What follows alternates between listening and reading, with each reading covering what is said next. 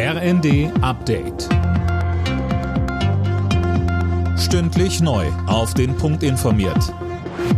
Ich bin Linda Bachmann. Guten Tag.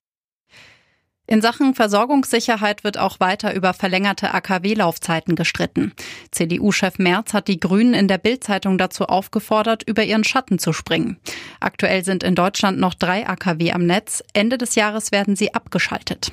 Auch CSU-Chef Söder will die Meiler erstmal weiterlaufen lassen. Er sagte im ZDF, wir müssen jedes Stückchen Energie, das wir haben, zusammenbringen und auch zusammenkratzen. Mit der Kernkraft könnten wir Ersatz von Gasverstromung machen. Und jeder muss doch wissen, wenn wir jetzt zu einer Gasnotlage noch eine riesen Stromlücke bekommen, da gibt es überhaupt keinen Ersatz, dann potenzieren wir die Probleme, die wir haben, verschlechtern die Lage. Und es darf und kann eine Bundesregierung niemals verantworten. Immer mehr Menschen auf der Welt leiden Hunger. Nach Angaben der Welthungerhilfe sind weltweit über 800 Millionen Menschen betroffen. Und das ist der Stand für 2021. Durch den Ukraine-Krieg hat sich die Lage noch weiter verschlimmert. Im Kampf gegen Cyberangriffe soll der Bund mehr Kompetenzen bekommen. So steht es in einem Strategiepapier, das Innenministerin Faeser heute vorgestellt hat.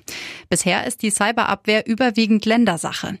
In Zukunft soll unter anderem das Bundesamt für IT-Sicherheit ausgebaut werden. Dazu sagte Faeser, es reicht nicht, dass das Bundesamt für Sicherheit in der Informationstechnik den Ländern Amtshilfe leistet. Bund und Länder müssen die Cybergefahren koordiniert entgegentreten. Wir werden deshalb eine Grundgesetzänderung vorschlagen, um das BSI zu einer Zentralstelle im Bund-Länder-Verhältnis auszubauen.